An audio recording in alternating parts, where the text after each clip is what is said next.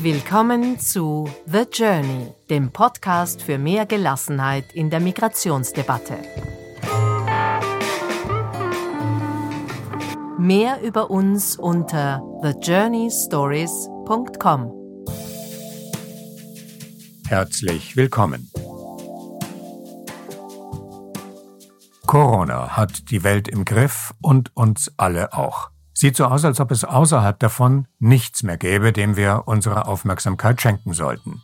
Nur sind natürlich alle anderen Krisen vielleicht Virus geblockt, aber ganz sicher nicht weg. Und eine davon, die Flüchtlingskrise, ist gerade dabei, sich mit Corona unheilvoll zu vermengen. Konkret geht es um die unhaltbaren Zustände in den Hotspots auf den griechischen Inseln und dem möglicherweise nur noch Tage entfernten Eindringen des Virus auch dort, mit unabsehbaren humanitären Folgen. NGOs und internationale Hilfsorganisationen plädieren dafür, die Lager jetzt, gleich, sofort zu räumen.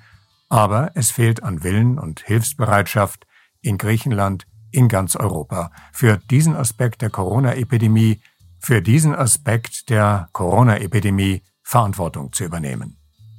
Einer, der in diesen Tagen faktisch rund um die Uhr nach irgendeiner Form von Lösung sucht, ist Gerald Knaus, Migrationsforscher, Mitbegründer und Vorsitzender der Denkfabrik European Stability Initiative. Er ist vor allem bekannt als Architekt des EU-Türkei-Deals, der wurde 2016 ausgehandelt mit dem Ziel, die Migration aus der Türkei nach Europa zu stoppen. Milliarden Euro sagte die EU zu, um damit in der Türkei Projekte zugunsten der mittlerweile 3,4 Millionen Syrer im Land zu finanzieren. Dafür sollten dann die Grenzen nach Europa weitgehend undurchdringlich werden. Und eigentlich waren die Hotspots genannten Lager auf den griechischen Inseln als Zwischenstopp für dort ankommende Geflüchtete gedacht, wo nach rascher asylrechtlichen Überprüfung entschieden werden sollte, wer bleiben darf und wer zurück in die Türkei muss. Aber viele Details der Übereinkunft funktionierten entweder nicht oder nicht gut, die Lager füllten und die Lebensbedingungen dort verschlechterten sich und im Februar dieses Jahres kündigte der türkische Präsident Erdogan den Deal faktisch auf. Seitdem ist Gerald Knaus in Dauerkonferenzen. Unser Interview wurde nach mehrmaliger Verschiebung ein Telefongespräch zwischen vielen weiteren Telefongesprächen, aber mir war es wichtig, von ihm den Stand der Dinge persönlich zu hören, und was Gerald Knaus zu sagen hat, verdient eben doch unsere volle Aufmerksamkeit, trotz oder gerade wegen Corona. Zwei Begriffe, das noch schnell vorweg, fallen im Gespräch. IOM, das ist die Internationale Organisation für Migration, und UNHCR, das ist das Flüchtlingshilfswerk der Vereinten Nationen. So, und damit geht's in eine Gemengelage, die es in sich hat.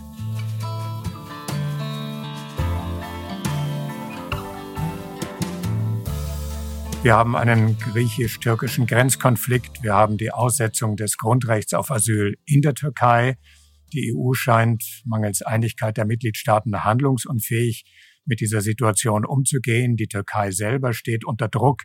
3,4 Millionen Syrer sind im Land und Hunderttausende aus Idlib Vertriebene warten an der syrisch-türkischen Grenze. Und auf den griechischen Inseln, was ja der Fokus unseres Gespräches heute ist, leben rund 42.000 Geflüchtete unter desaströsen Umständen. Unser Gespräch wurde zweimal verschoben. Sie sind in Dauerkonferenzen. Was tun Sie Tag für Tag? Retten, was zu retten oder nicht mehr zu retten ist? Naja, wir stehen tatsächlich vor einem leider vorhersehbaren, aber darum nicht weniger gravierenden Problem. Das Aufkündigen der EU-Türkei-Erklärung Ende Februar hat noch viel schneller zu den von vielen immer gefürchteten Konsequenzen geführt. Die Alternative zu einer Einigung mit der Türkei, die mittlerweile von allen Europäern aufgegriffen wurde, bestand darin, das Recht auf Asyl einfach abzuschaffen. Wir hatten offene Pushbacks, also das Aufgreifen von Menschen an der Landgrenze, um sie dann äh, mit äh, Gewalt über die, den Grenzfluss zurück in die Türkei zu stoßen. Wir haben eine Rhetorik, die davon spricht, dass hier eine Invasionsarmee bekämpft werden muss. Wir haben gleichzeitig natürlich nicht eine humanere Politik auf den Inseln. Im Gegenteil, versuche in den letzten Tagen Europäer dazu zu bewegen, hier angesichts einer drohenden humanitären Katastrophe etwas zu tun, haben bis jetzt zu keinem Ergebnis geführt. Das, was wir jetzt sehen in der Ägäis, an der Landgrenze und in ganz Europa, droht zur neuen Normalität zu werden. Eine große Mehrheit der Griechen unterstützt diese Politik ihrer Regierung. Ein Grundrecht einfach ausgesetzt und die Menschenwürde von denen, die trotzdem weiter nach Europa kommen, als politischer Mittel zum Zweck verletzt wird und dass ganz Europa sich damit als alternativlos abfindet. Dieser Normalzustand bedeutet, dass in diesem Jahr auch die Flüchtlingskonvention und damit ein Grundrecht hier an der europäischen Außengrenze ein trauriges Ende findet. Es ist gar nicht so lange her, da klangen Sie noch sehr viel optimistischer.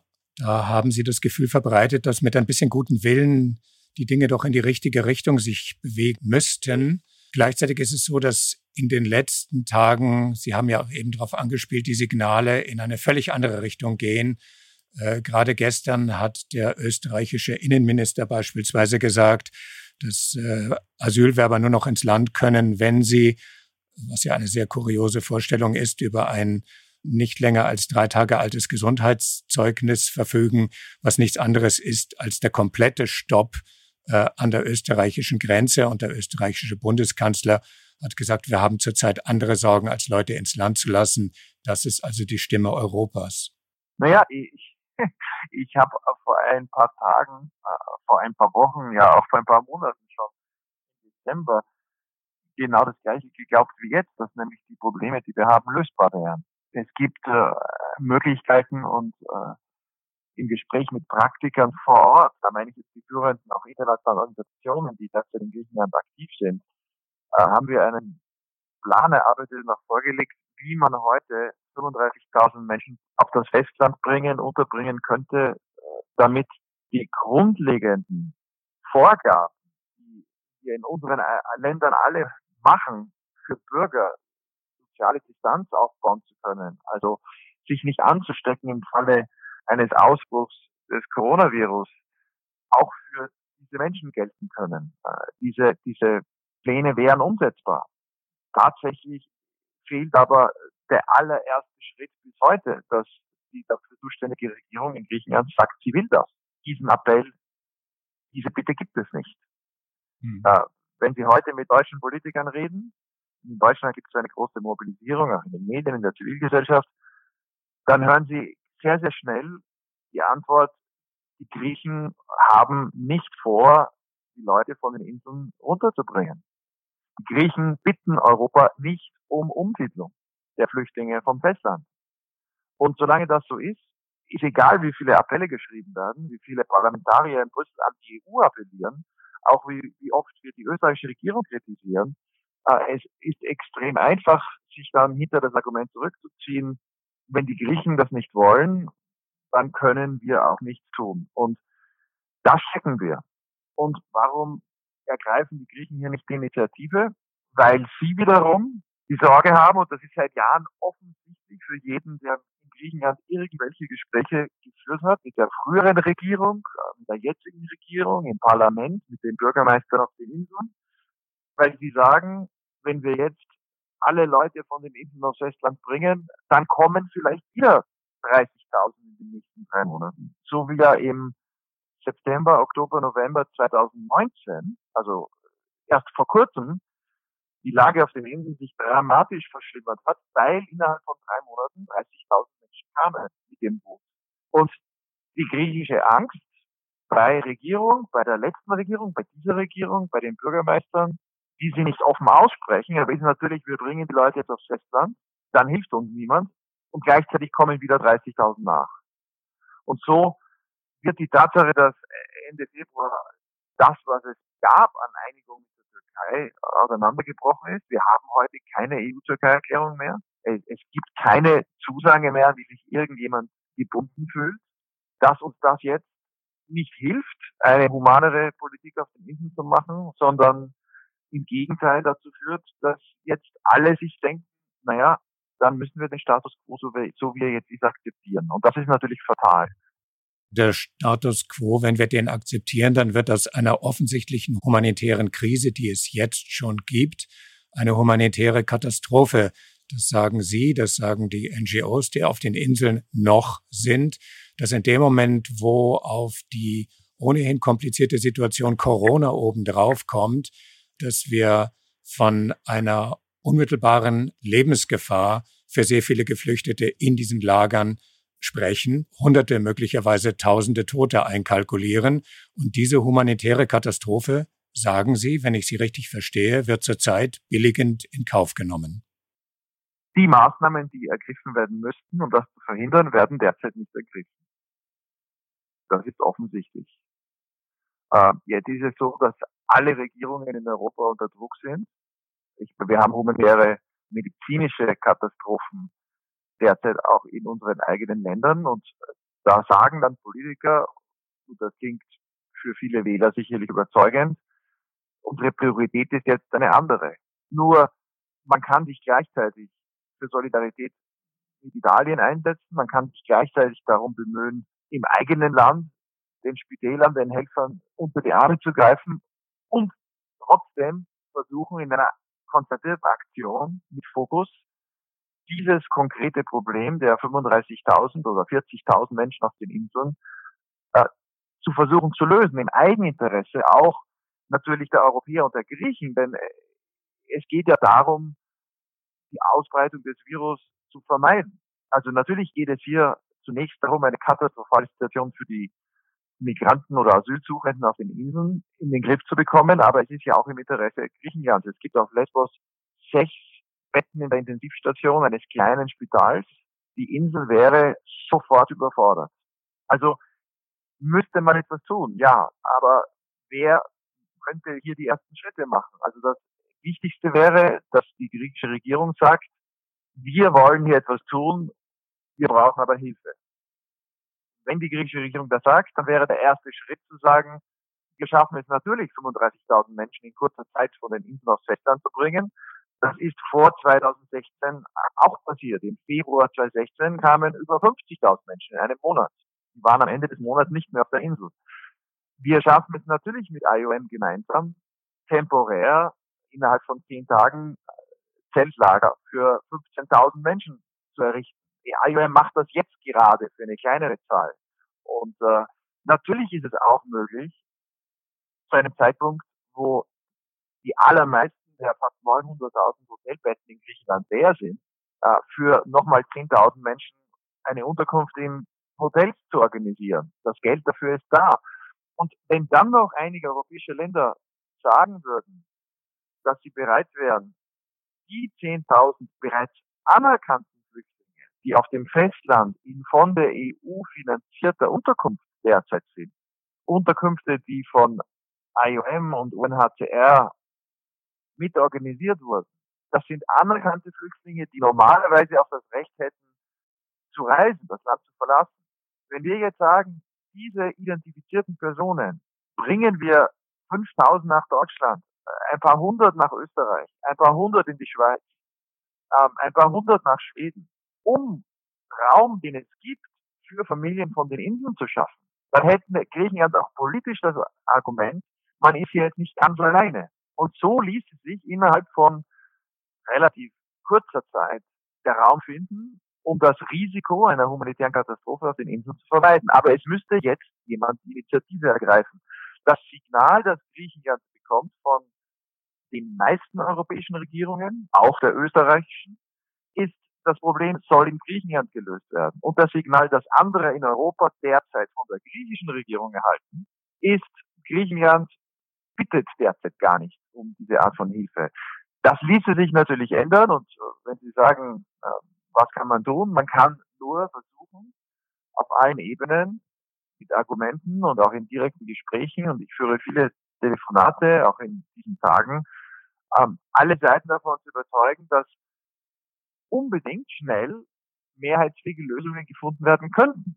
Und dazu zählt natürlich auch, dass man möglichst schnell eine Einigung mit der Türkei wiederherstellt, wo die Türkei die Zusicherung bekommt, dass die finanzielle Unterstützung für die Syrer in der Türkei, diese über drei Millionen, die Sie angesprochen haben, weitergeht und dass gleichzeitig auch die Türkei dafür sorgt, dass sich in den nächsten drei Monaten Es gibt jetzt überall Bewegungseinschränkungen, weniger Leute auch in Boote setzen und zu den griechischen Inseln fahren. Dass also die Angst der Griechen, wenn sie jetzt die Situation auf den Inseln humanitär lösen, dass dann gleich nochmal so viele nachkommen, dass die nicht berechtigt ist.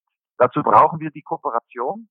Und wenn man diese Schritte jetzt schnell einleitet, dann wäre Europa in der Lage, etwas zu tun, auf das man später auch noch stolz sein könnte. Aber es muss jemand tun. Was Sie beschreiben, beinhaltet logischerweise, es gibt ja noch keine Lösung, sehr viel könnte, würde und hätte. Spüren Sie in den Gesprächen, die Sie führen, irgendeine Bresche, die zu schlagen wäre aus dem Konjunktiv in das Verantwortung für die Lösung einer humanitären Katastrophe zu übernehmen bei irgendeinem Ihrer Gesprächspartner? In Deutschland gibt es doch ziemlich viele, die das Gefühl haben, man müsste etwas tun. Allerdings wird niemand äh, das gegen die, ohne Forderung aus Griechenland in die Wege leiten. Das ist auch klar.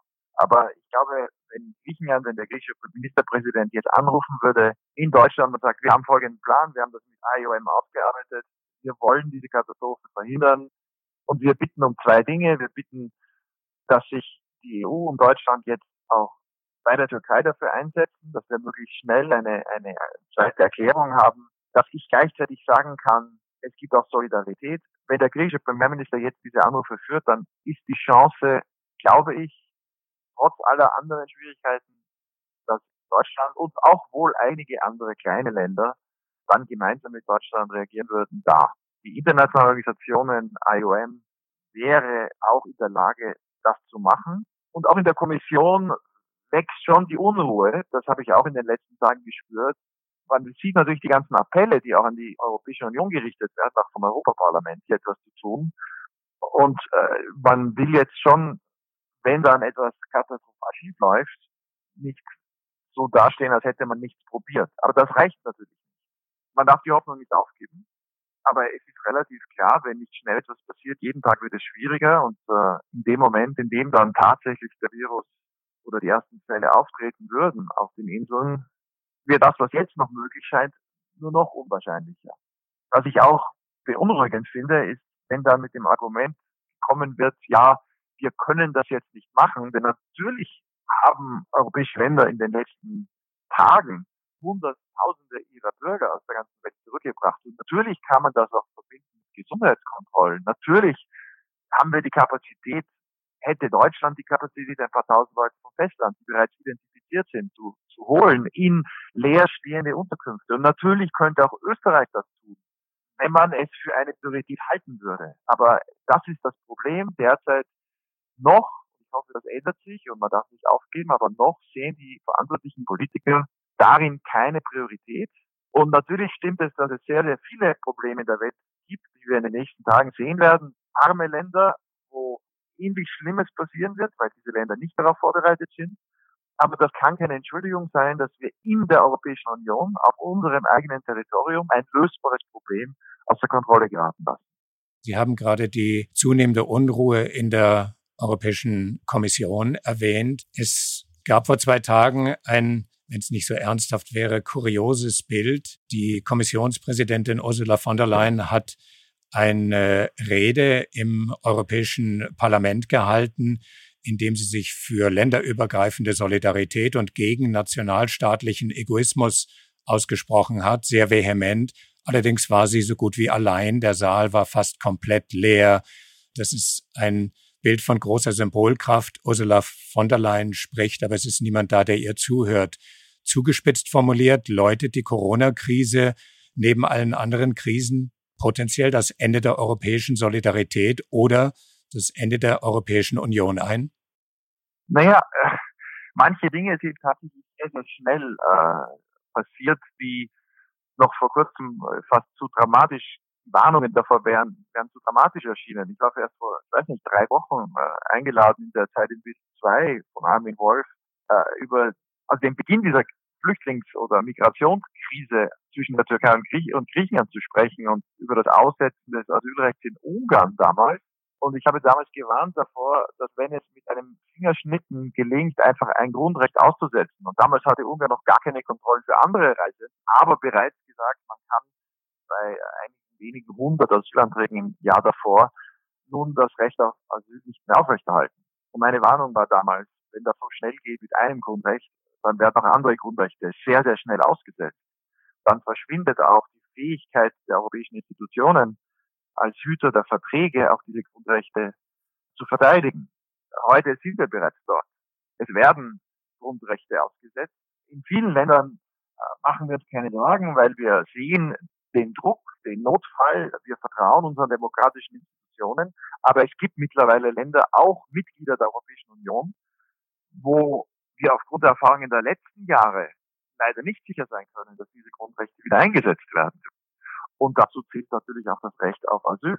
Wenn die Flüchtlingskonvention, die in allen europäischen Verträgen verankert ist, in vielen europäischen Gesetzen, in vielen Gerichtsurteilen auf der europäischen Gerichte, des Europäischen Menschenrechtsgerichtshofs, des Gerichtshofs in Luxemburg, wenn diese Grundrechte einfach verschwinden in einer Krise in Europa, dann äh, ist das wirklich ein historischer Einschnitt. Denn diese Grundrechte haben wir uns in den 50er Jahren, im Fall der Flüchtlingskonvention 51, die Menschenrechtskonvention 49 und 1950, also Gründung des Europarats, Annahme der Menschenrechtskonvention, gegeben aufgrund der Erfahrungen im Ersten und Zweiten Weltkrieg und in der unmittelbaren Nachkriegszeit, um uns selbst auch in Krisen an diese Grundrechte zu erinnern. Und hier wäre es jetzt so wichtig, und jetzt möchte ich vielleicht positiv enden, wenn es auch nur eine kleine Gruppe von Staaten wäre, eine kleine Gruppe von Politikern, um zu zeigen, dass wir auch in einer Krise in der Lage sind, auch bereit sind, diese Grundrechte für alle, die in der Europäischen Union heute sind und Schutz brauchen, umzusetzen. Also eine Aktion, wie jetzt mit Griechenland hier diese Krise zu lösen, wäre etwas, woran man sich auch in 20 Jahren noch erinnern könnte. Sie sagen diesen bemerkenswerten Satz in einem Essay, das Sie für den Spiegel geschrieben haben. Ich zitiere, wie Europäer, Griechen und Deutsche heute im Angesicht der Gefahr in der Ägäis reagieren, wird zukünftigen Generationen viel erzählen, nicht nur wer wir sein wollen, sondern wer wir tatsächlich sind. Ich erinnere mich immer an die Geschichte und an den jahrzehntelangen Kampf zur Rehabilitierung dieses Schweizer Grenzbeamten, der in St. Gallen einige Juden über die Grenze aus Österreich gelassen hat, 1938, 39, der dann seinen Job verlor, der verurteilt wurde und der in den 70er Jahren gestorben ist, immer noch verurteilt. Und es hat Jahrzehnte gedauert, bis in die 90er Jahre, bis damals in der Schweiz festgestellt wurde, er hat eigentlich Recht gehabt und der Staat hat damals falsch gehandelt es sind dann diese Episoden, die uns zeigen, wofür wir wirklich stehen. Damals hat die Schweiz, es gab noch keine Flüchtlingskonvention an der Grenze zu Baden in Basel und auch an der Grenze zu Österreich am Alten Rhein Leute einfach zurückgestoßen. Und aus diesen Erfahrungen heraus haben wir uns ja die Menschenrechtskonvention und die Flüchtlingskonvention erst als Fundamente gegeben in Europa nach dem Zweiten Weltkrieg, dass so etwas nicht mehr passieren darf. Wer wir sind, was uns wichtig ist, zeigt sich in Krisen. Und äh, darum glaube ich auch, dass man nicht aufhören darf jetzt zu fordern und auch ihnen dann den Rücken zu stärken. Denn Politiker, die das jetzt tun, werden ja auch angegriffen, wenn sie sich jetzt eben auch um Nichtbürger kümmern, die in einem anderen europäischen Land vor einer dramatischen Situation stehen. Aber diese zu verteidigen, das einzufordern, anzuerkennen, wie schwierig es ist, seine Grundrechte, seine Überzeugungen in einer Krise zu verteidigen. Aber wenn uns das gelingen würde, dann wäre das genau die Aktion, die wir in Europa heute brauchen, wo sehr viel auf dem Spiel steht und eine Ordnung in Gefahr ist, auf die wir uns in den letzten Jahrzehnten alle verlassen wollten und konnten. Wenn wir jetzt aufhören zu telefonieren, werden Sie wahrscheinlich gleich wieder anfangen. Wie viele Telefongespräche werden Sie im Laufe des heutigen Tages noch führen? Ja, ich werde jetzt zunächst noch mal was schreiben, weil manche Leute ich nicht so oft anrufen. Man muss sie auch überzeugen. Ich bin in Kontakt mit manchen hohen Politikern, wo es wichtig ist, einfach Argumente zu bieten, dass das, was jetzt gut zu machen wäre, auch realistisch und umsetzbar wäre, auch politisch. Also wir versuchen jetzt nochmal was zu schreiben, aber ich telefoniere ununterbrochen mit äh, verschiedenen europäischen Hauptstädten. Das ist natürlich einfach. Ich meine, ich sitze hier zu Hause, Politiker, Minister haben alle unglaubliche lange Tage derzeit und Verantwortung. Darum ist es auch so wichtig, dass die Öffentlichkeit auch hier trotz der anderen Krisen, trotz der Ablenkung äh, weiterhin auch sagt, wir wollen auch, dass unsere Politiker in so einer Phase auch auf die griechischen Inseln blicken. Und diese Mobilisierung, die ich auch in Österreich in den letzten Tagen gesehen habe, von ganz vielen in der Zivilgesellschaft, auch in Deutschland, solange es die gibt, darf man die Hoffnung nicht aufgeben und muss einfach probieren, jeder, wo er kann oder wo sie kann, dafür zu werben, dass hier das Richtige passiert. Dann geben wir die Hoffnung gemeinsam nicht auf. Ich danke Ihnen für das Gespräch und da werden wir von The Journey das unsere beitragen, dass das, was Sie sagen, gehört und hoffentlich auch verstanden wird. Ich danke Ihnen, Herr Knaus, und ja. wünsche Ihnen ein schönes Wochenende, trotz allem. Ich danke Ihnen auch. Alles Gute. Dankeschön. Wiederhören. Und die Musik war der 128 Tiger Swing Groove von Javelinas und Breath Deep, Breath Clear von Schwan D. Bis nächste Woche. The Journey, der Podcast für mehr Gelassenheit in der Migrationsdebatte.